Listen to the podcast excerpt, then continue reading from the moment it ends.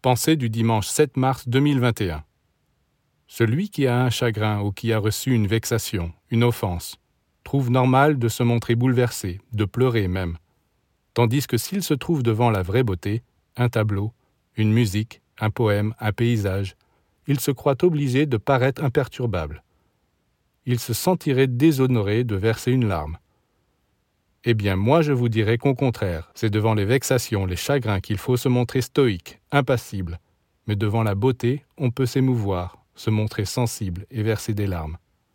Car les larmes que vous versez devant la beauté, c'est la rosée, une pluie céleste, des courants magnifiques qui vous purifient, qui arrosent les fleurs de votre jardin.